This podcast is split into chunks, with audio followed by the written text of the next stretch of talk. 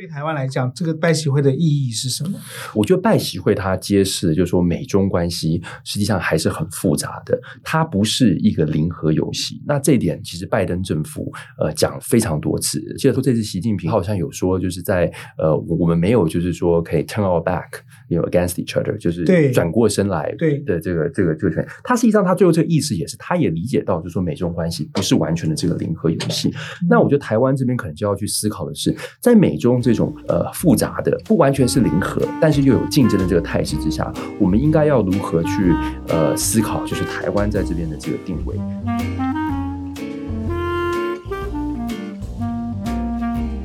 大家好，欢迎回到逍遥看世界。我是风传媒国际中心主任李中谦，今天由我来担任这个代班主持人啊。那这一期节目我们邀请到的是呃，在台湾大学大陆研究中心，还有哈佛大学费正清中国研究中心担任研究员的尹力桥博士。那我们请这个尹老师跟大家打个招呼。嘿，各位听众，大家好。这个尹力强老师哦，是哈佛大学政府系啊，这很特别，不是政治系，是政府系 （government） 啊，政府系的博士。那他的专长是国际安全研究，还有这个中美关系。那今天呢，请到这个尹老师来上《逍遥看世界》，想要跟大家聊的问题，最主要就是刚刚落幕的拜习会。好，那为什么请尹老师呢？那除了他是这个哈佛。大学这个非正清研究中心的研究员，也是台大大陆中心的研究员之外哦，在我看来，他是一个资中派，他也是一个资美派。那说他是资中派的原因呢，就是因为他老师您在上海这个读书嘛，对不对？就是诶，国小国中的阶段嘛，待了十一年，对，所以他。在中国待非常久一个时间，那包括他后来在做这个国际关系的研究，中国研究也是老师非常这个着重的项目。那老师是知美派，当然他在哈佛大学拿的博士。那白宫国安会啊，就是这个我们说美国国家安全会议啊，现在的中国事务主任叫杜如松，也是老师的这个在博士班的同学，等于是老师在美国的国安团队，老师也有一些交往跟认识哦。我想由这样子内行的专家来跟我们。分享他对拜习会的看法，一定非常的有意思哦。那呃，在老请教老师之前，我先简单讲一下这个拜习会啊。那今年的拜习会主要是趁这个 APEC 领导会议、领导人会议的机会，在旧金山呃举行。但是，其实在这一次拜习会的一年之前，刚好一年之前，习近平是说一年又一天了啊，一年一年之前，拜登跟习近平其实在巴厘岛。也见了面，我们叫巴厘岛拜习会。但是在这两次拜习会之间呢，中美关系是不进反退啊。当然是我们知道，如果大家有印象的话，年初的一颗飘进美国的间谍气气球，把这个老美气坏了。好，那他就把它打下来。拜登下令这个战机把它打下来，打下来又把习近平气坏了，两边就闹闹得不开心。所以本来巴厘岛拜习会所取得的美中缓和的气氛，就这样子硬生生的就扭转成美中关系就处于低档，好，处于紧张。那但是这一年呢，美国也非常的积极，想要再跟中国呃能够沟通，好，所以派出包括布林肯啊，包括耶伦，包括这个呃商务部长。呃，这个雷蒙多哦，也包括这个 Carry 啊，凯瑞气候特使。那他们到北京去，希望怎么样子可以促成这个年底的拜习会？果然，那我们知道拜习会是十一月十五号两个人见面，但双北京跟华府一直到十一月十号才真正敲定，可见双方是多么这个仔细跟小心哦。但敲定之后，乐见其成的人会认为说，哎呀，美中关系缓和是好事。好，那有些人会觉得说，美中竞争乃至于这个对立。各方面的分歧其实已经是定局了，所以这个拜习会不会其实不无关大局的，就美中就会一直斗下去。那我就想说，因为拜习会刚结束，那慢慢也有一些分析出来，所以就想请这个尹力桥老师，我们今天来聊这一场拜习会哦。那呃，想请问老师的第一个问题是哦，那拜习会。这个结束了，但两边也没有签什么联合公报，甚至没有发表联合声明。就是白宫这边有一个说法，好，那这个新华社这边有一个说法，各自有各自的说法。那甚至两边也没有呃百分之百的把他在拜习会里面到底说了什么啊，达成什么共识，很明白的讲清楚啊，就这个合格言而治，中国说中国的，美国说美国的。但在老师看来啊，美中关系在拜习会之后会跟过去有什么明显的不一样吗？嗯，我觉得呃，美中关系里面有一个很重要的是，呃，双方当然都是在。呃，做所谓的这个呃大国竞逐，呃，但是竞逐或竞争，呃，competition 跟所谓的冲突是、呃、对抗 conflict，这是不一样的。那其实拜习会这次拜习会有一个很重大的意义是，呃，在于呃要处理呃美中关系的这个在巴厘岛会谈之后，像卢中谦呃所说的，因为呃气球事件等等，呃，就是呃呃开始恶化的一个这个态势，基本上就是要保持，就是说斗而不破的这个。基本的这个局势，就说竞争归竞争。但是，呃，竞争之余，呃，不希望这个竞争就是会擦枪走火，会导致一些比较大的一些区域的不稳定的一些，呃呃，就是态势。因为这种不稳定，实际上对美国、对中国，呃，都不符合他们的利益。从美国的角度来说，现在美国明年也要有总统大选了。那呃，美国现在经济也是有一些，呃，实际上还是有一些问题，就是包括所谓的这个有一些所谓的通货膨胀问题。那这些呃，国内的一些这些 issue，国内。一些这些问题，就就通货膨胀之外，其实还有比如说这个呃呃，比如说种族，然后呃等等等等，就说呃，那这些议题呢，呃，就是美国实际上他会希望可以尽量就是说专注于来处理这些国内的议题。那从中国的角度来说，当然中国它现在经济也是呃最保守，应该也是可以说是那个情况是很呃困难艰巨。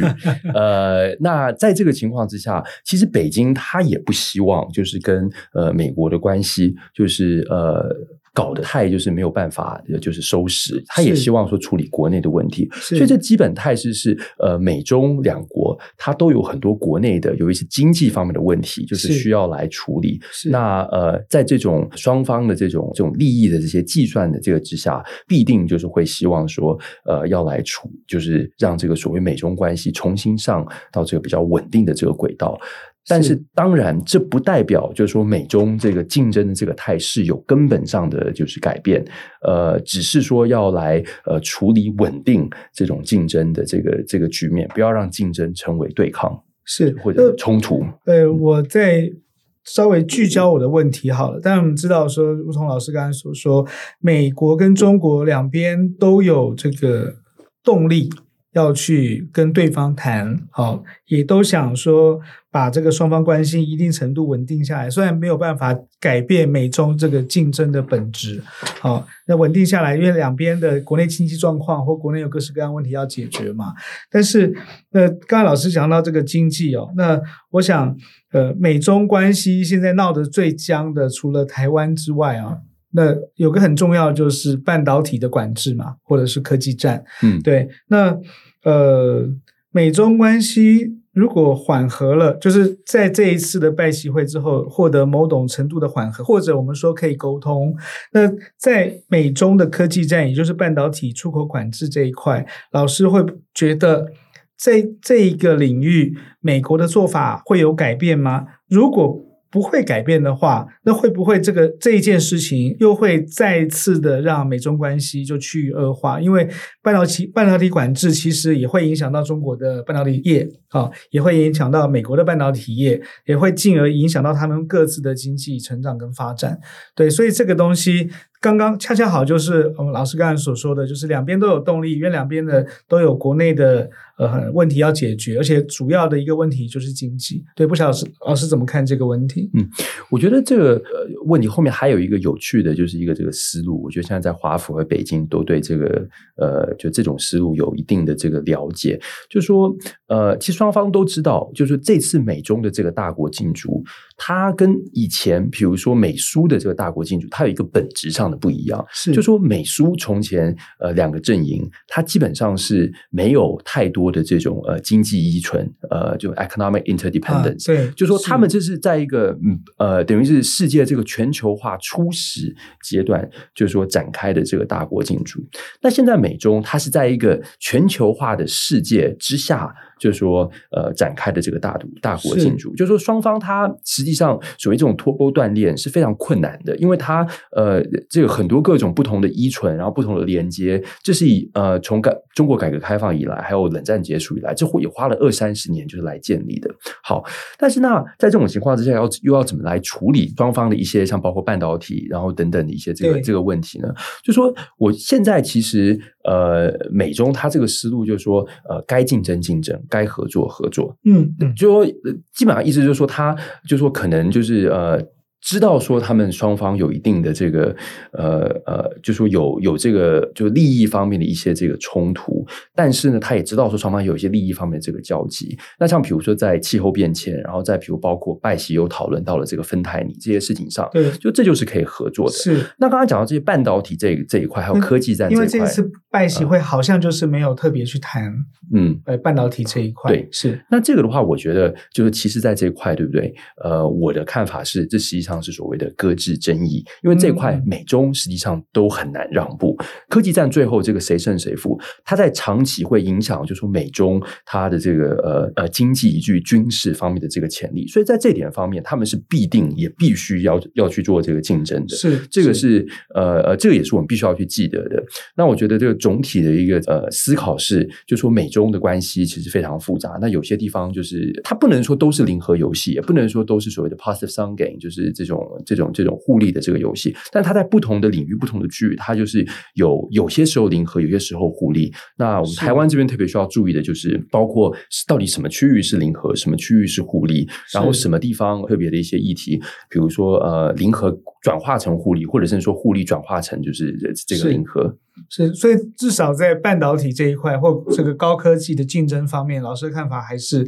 它可能是还是一场零和游戏，或者是它还是一个美中必须要这个认真的、严肃的拿出自己的真本事进行竞争的一个领域嘛？对，所以半导体这个是暂时是不会放下来的。对对，那在半导体之外，我刚才有讲，就是呃，台湾问题其实是美中。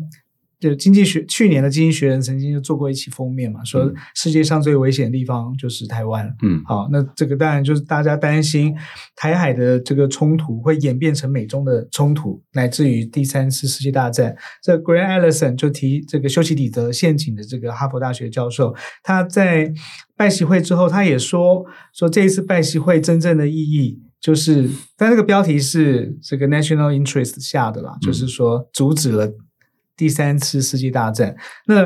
当然这一次习近平跟拜登没有直接的对台湾问题，这不可能做出什么样的结论。但习近平有说出一句耐人寻味的话，就是：诶，你们都说二零二七我们要打台湾，哦，二零三五我们有这个攻攻台计划。他说我不知道这个事情啊，诶，没有人跟我提过，怎么怎么会有这个事情？那这好像是诶。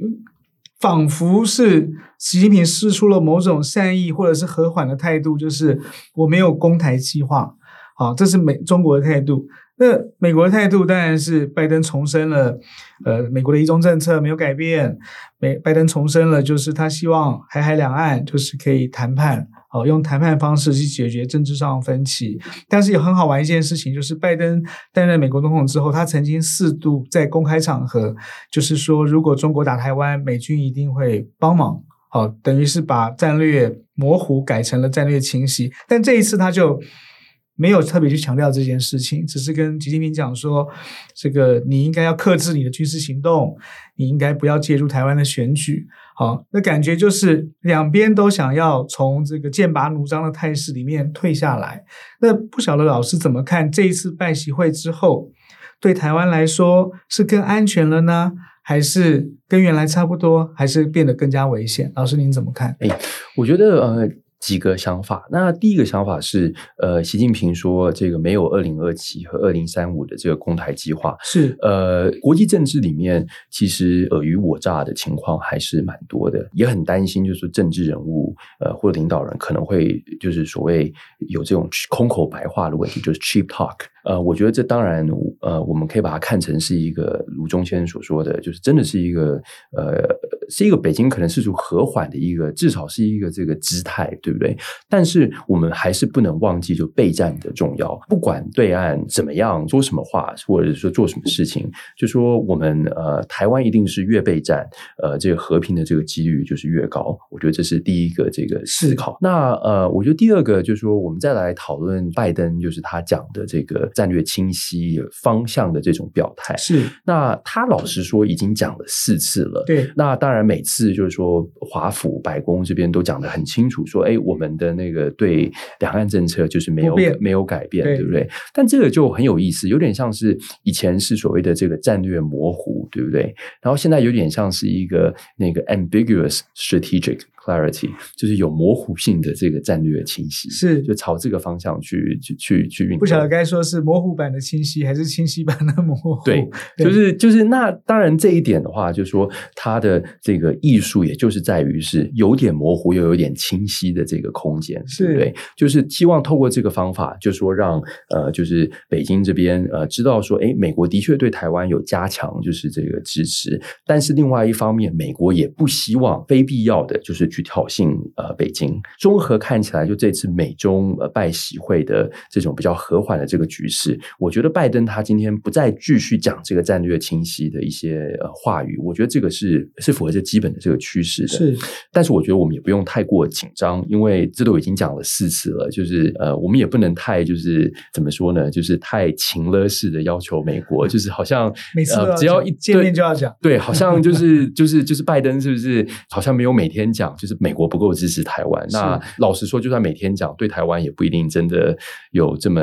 呃，重点还是在于，就是说台美之间的这个实质的这个合作，实质的这个关系，还有我们自己的备作战，还有自己的备战，对备战。那最后还有一点，那好，那拜习会之后，呃，台湾或者两岸究竟情势是和缓还是还是安，就是说会比较和缓，比较安全？我想这也是很多听众都非常非常关心的问题。对，那这个议题的话，我认为是至少就是在中短期。就说呃，美中就是都有这个和缓的这个利益，也希望说管控台海，希望台海不要成为美中冲突的这个呃导火线。无论从这点上来说，拜习会是有积极的这个意义的。是，但是话说回来，就是说我们要去思考的是，那这个拜习会的这个积极意义，在接下来它究竟这个呃呃一些可能正向的这些呃 positive effect，正向的一些这个效果，究竟能够持续多久？是，那这个实际上我们就必须要去观察，就是包括我们呃呃下一任的这个政府，就是如何来处理，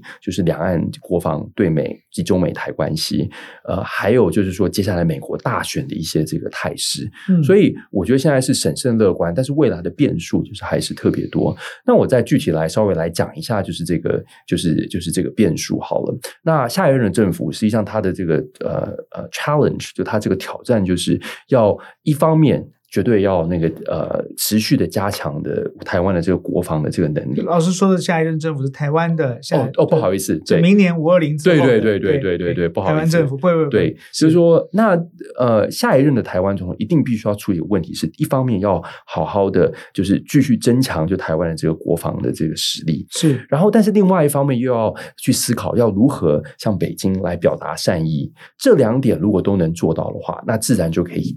更进一步的延续，就是一些可能拜喜会的一些这个 positive 的一些正向的一些这个这个 effect。那我觉得这是这是一。那第二个，我们还要观察的是美国大选。那美国大选，大家也知道，就是现在比如说民调看起来，好像川普又是比较，就是好像是比较那个领先的。是没有错。之前大概 CNN 一呃两个礼拜之前吧，CNN 的一个民调是说，如果现在选举的话，这个拜登可以拿这个百分之四十五吧。然后川普可以拿百分之四十九，看起来是川普会赢。对，是，对。那当然，美国它的选举制度有其独特的地方，还要看选举人票等。但基本上是，是其实现在我们美国这个也，我们也呃很难，就是呃呃，就是我们就需要去处理一个问题是，呃，拜登到底会不会连任？那拜登如果不连任的话，那美国呃对呃台湾两岸北京的这个政策到底有多大的这个延续性？那如果之后那个川普上任，他可能。对拜习会的一些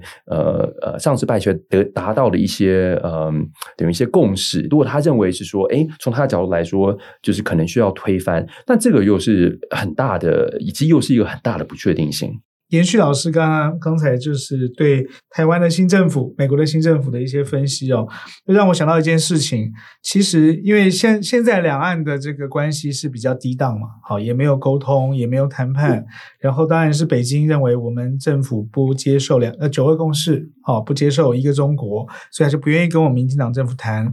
但是如果大家有印象的话，二零一五年。呃，这个前总统马英九，他当时是台湾，就是这个中华民国总统哦，跟习近平在新加坡曾经见过面啊。二零一五年的马习会，我们现在是拜习会，那时候是马习会，那感觉好像两岸要往这个比较紧密的交往的这个方向前进。但是如大家所知，很快就是蔡英文总总统胜选嘛，就换上了民进党政府，所以马习会的那个成果就这个人去楼空。好，就没有了。那现在的拜习会，拜登没有办法连任，那会不会现在拜习会所取得的成果，就会像二零一五年的马习会一样，变成是一个历史上的会议？但事实上，对现在的两岸政治或美中关系，其实是没有实际性的影响。老师觉得，这个川普。当然，老师会会刚才给的一个呃开放式的答案啦，就是说要看川普会不会延续拜登的政策嘛。对，那老师怎么看？如果川普上来的话，当然川普上来不只是两岸关系或美中关系，也包括乌克兰战争，包括以巴冲突，哦，大家都会很紧张。包括他跟北约欧盟的关系，他跟这个日韩盟邦、菲律宾盟邦的关系会怎么样？对，但是如果把它 focus 在这个美中关系的话。呃，因为我们知道拜登当初就啊，对不起，川普，因为我们知道川普当初就是美中贸易战的发起者，哦，他开启了美中贸易战，然后后来的新冠疫情啊，他就讲说这个中国病毒啊，武汉病毒，中国肺炎啊，尤其他用的一些这个像蓬佩奥啊，像这个伯明啊，像这个呃波顿和波顿，他们都是。这个对中鹰派，但他们后来有个特点，就是他们后来或多或少都跟川普保持距离。好，那所以我想问的就是说，川普上来当再当美国总统的话，老师觉得美中关系是会往好的方向发展，或往坏的方向发展？那或者是说我换个方式问，川普如果再当呃美国美国总统，他身边还是会聚集一票？这个对中鹰派的这个谋臣嘛，老师怎么看这个事情？嗯，就老说这个问题真的是呃比较难回答，因为川普他有他自己也对这点好像也很自豪。川普认为说他就是要让大家总是在猜测他要做什么，他的这个喜好是什么，他的这个呃政策的这个位置，policy position 是什么，不被别人看透，自豪。对，所以这个到现在，呃呃，就老实说，就是非常难去呃，就做一些这个呃比较精确的一些这个呃预测。是。不过，我觉得如果要来试着来试试看的话，呃，我认为华府现在在对对中国，它实际上还是有一定的这个呃共识的，就是说不希望呃打仗，呃，还是要基本上保持，就是说这个呃竞争呃，但是没有冲突的这个态势。那在这个情况之下，就是说，呃，可能呃，所谓的鹰派和鸽派之争，对不对？它实际上是呃，你呃呃竞争，就是说你到底要多竞争，然后可能要多靠近，就是这个冲突，可能比较冲突对抗的这个这个、这呃的的的这一段，就它实际上还是在一个光谱上就是移动的，但是它一就是说，至少现在华府的这个氛围，就算是有。不少这种反中的氛围，但应该没有人在华府会希望说，我们就是来想要 intentionally，就是故意的，就是想说要让中国这边就是和美国就是有一个打一仗，对，有一个这个激烈的这个冲突。所以从这个角度来说，其实呃，拜登政府他现在所呃倡导的这个护栏的这个机制是呃和这个政策呃，应该在某种程度上来讲，呃，川普政府如果未来有个川普或共和党政府，应该。是会继续延续下来的。不过有一点会比较不一样的地方是，呃，川普或者共和党政府传统上来说，他对多边主义呃或者多边机制、嗯、（multilateral institution） 是呃相对来说比较比较没有这个胃口，所以我们就要去思考一点是，现在拜登政府很喜欢讨论的这个呃民主与独裁对抗的这种格局。是那这种格局呃就最后会不会呃或这种战略，就是说呃呃最后会怎么改变？就是说呃最后就是川普政府上台，如果他要来抗中，呃他可能就会走一种比较呃可能更就是呃更是由这种呃 minilaterals 一些小的一些这种更小的一些多边多边机制，嗯、而且可能更专注于一些地缘政治，就更专注于一些就是 power，就是一些地缘政治权力平衡等等，而不是以这种可能可能这种呃意识呃就是说意识形态，就是说的这种大的这种格局，就他可能会比较透过这种思路，就是说来去思考就是国际关系。那当然，台湾我们就要去看说，哎，那如果美国它的这些可能总体的战略或态度不变，但它战术有改变，那我们台湾这边又要来怎么样应对？是是，那呃，说完了这个美国，当然就是讲回我们台湾的下一任政府。当然我们现在还没有还没有选，我们明年一月十三号要投票。那呃，但我们现在不知道到底是谁。但大家关心的是，比方说蓝白合不合啦啊、但是。真正重要的不是蓝白合不合，而是明年一月十三号真正当选的那一组候选人到底是谁？对，那不管是谁哦，那因为这一次中国跟美国的领导人坐下来谈了嘛，那想办法还是就如同老师刚才所说，也许保持一个呃竞争。乃至于一定程度的对抗的格局，但是还是希望能够沟通，甚至建立护栏。我们斗而不破嘛，好，虽然是在斗，但是不要把这个整桌的碗盘这个全部都打破了，好，不要把整个整个局都破掉了。这是美国的做法。但是如果讲到台湾的话，因为台湾现在也很讨厌中国啊。啊，我们台湾有所谓“以美论”嘛，但是真正大家会怀疑的其实是以中。台湾真正的是怀疑中国、反对中国，甚至讨厌中国。所以，不管哪一组候选人上来，他即便想要跟美国一样想办法跟中国谈判，老师认为这件事情他真正的困难点会是什么？会是落在什么地方？比方说，会是。明年可能选出来的候选人不见得想要跟中国谈，会是这个吗？或者是说，呃，不管是哪一组，他可能都会想要办法想办法跟中国谈判或接触，但是可能台湾社会因为讨厌中国或反对中国的这个气氛太浓厚了。因为说真的，现在只要是亲中的候选人，在台湾的这个选举市场上是不受欢迎的。哦，但一定一定程度会吸引到部分的人，但总的来讲，大家可能会不希望。亲中呃，这个的候选人这个当选，好，那如果是这样子的话，老师会觉得说，呃，简单来讲，台湾在明年一月十三号乃乃至于明年五二零之后，老师会觉得台湾应该要跟中国接触吗？那这下一个问题就是，如果应该的话，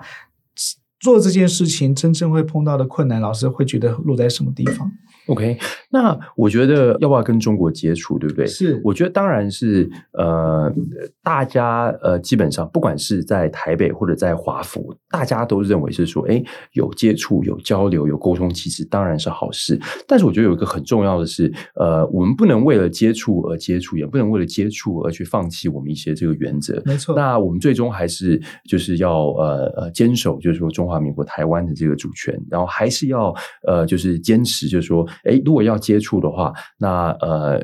对岸必须要对台北有呃基本起码的，就是这个尊重。所以我觉得这个呃呃，这这个就是一个可能比较大的一个这个。所以真正的困难不在台湾内部，可能会是在北京那边的态度。其实双方。都我我觉得怎么说呢？就是说，呃呃，我觉得一方面是北京的确近年来是特别的强硬，那这个是呃两岸交流、接触、谈判的一个很大的一个呃，但问题要来处理。但是从台湾的这个角度来说，就是说，就是大国跟小国相比之下，呃，大国比较好的地方是大国就是可以任性，就是小国可能呃跟大国就对抗，跟大国就是来，说关系比较紧张的话，就是说有些时候当然会有点麻烦，但是对小国呢，可能就是比较大的这个动荡。所以，我们台湾就是说，可能还是要当一个就是等于是这种呃、um, responsible responsible adult，就是一个负责任的一个成年人。就是说，对岸就算是很没有就是小孩子，呃呃呃，就是有点失敬这样讲，就是但是可能比较比较稍微有一点就是就是呃，可能有一些情绪，就是台湾这边就要去思考，就是还是要去思考，就是要怎么样去处理，就是说这些这情绪。台湾没有不成熟的本钱啊。对，因为台湾毕竟呃，像我们现在看两岸的这个经贸依存，呃，每年台湾呃对大陆的这个贸易顺差，其实还是呃巨额的这个金额。是，像我记得今年好像都还没过完，好像就已经有八百多亿美金了。那八百多亿美金算成台币，大概是呃，哎，两兆四千亿，对不对？那这个好像我的印象里好像跟就是就是很大一部分的就是台湾那个政府的这个总预算，对不对？那我们真的就是我们也要去思考，就是说呃，这种两岸的这种经贸的这个关系，以至于就说世界跟台湾的这个经贸的关系，如果跟大陆的一些这个情况，就是如果太紧张的话，这个可能会就是说影响。就是不只是大家的一些，就是呃，包括呃呃呃，比如股票收入啊，然后一些那个呃呃身家财产等等，呃。重点是它也会影响到台湾的这个国力。那呃，我们就在这点上，就是我们呃有一定的这个呃，我认为我们有这个必要去思考，要如何呃来呃处理一下北京的这个情绪。但是当然，我觉得有你要讲得很清楚，就是这个北京的这个情绪，这是这是真的也是台湾的难处，就台湾不得不。不得不处理，不过就是希望台湾，就是台湾这边可能就是呃有这种成需要比较成熟的这个压力吧。是，嗯，是。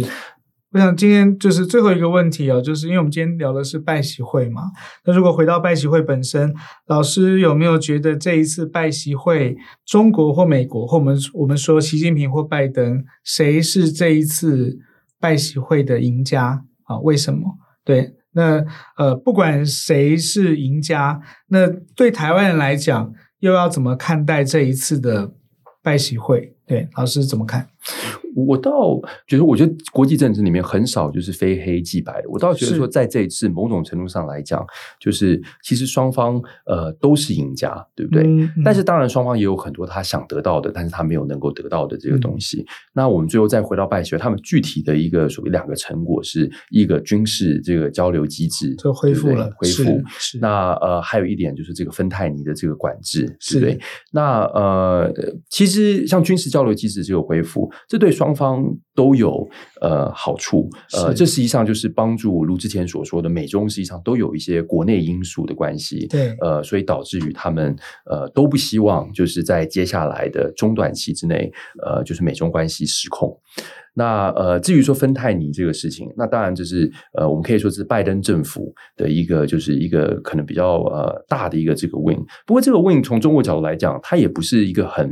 就是就是也不能真的说就是中国就是就是就是输家。这实际上也不是中国的这个核心的这个利益。当然说这是美国一个特别想要的一个这个事情，这种这毒品的管制。对对对，对那我觉得这个实际上也是中国就是对美国的一个呃友善的一个这个呃、嗯、表示，就是一个 friendly。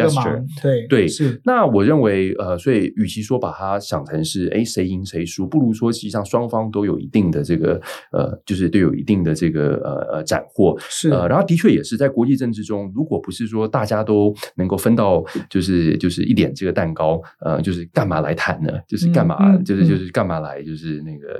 达成一些协定呢？是是那。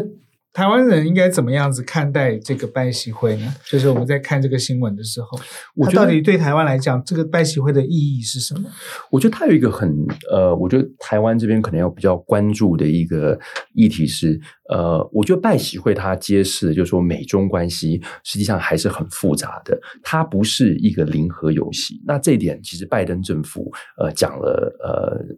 非常多次，那其实甚至说这次习近平说，就是我们呃，我记得他好像有说，就是在呃，我们没有就是说可以 turn our back，you know against each other，就是转过身来的这个这个这个权。他实际上他最后这个意思也是，他也理解到，就是说美中关系不是完全的这个零和游戏。那我觉得台湾这边可能就要去思考的是，在美中这种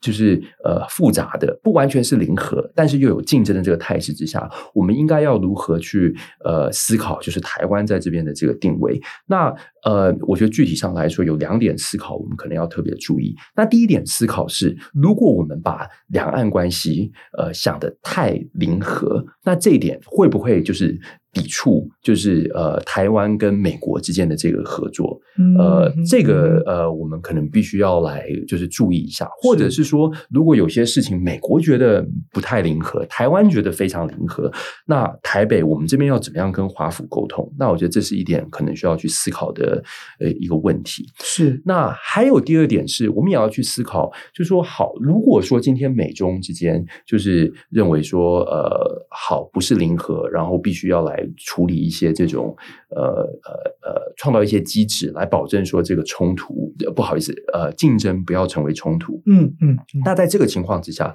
我们台湾可以如何就是可能提出自己的一些这个意见，就是说如何就是来创造一些就是这个呃和的一些呃呃呃。条件或者说有一些这个思考，然后可以怎么样跟美国一起合作？那这一点其实呃，我个人认为是呃，实际上是非常重要的，因为其实美中它这个护栏，它最重要一个部分，实际上就是两岸关系。那在这个部分上来讲，我们台湾如果完全没有话语权，然后完全不去争夺，就是所谓就是这个呃如何就是讨论和的这个呃呃的一些这个空间。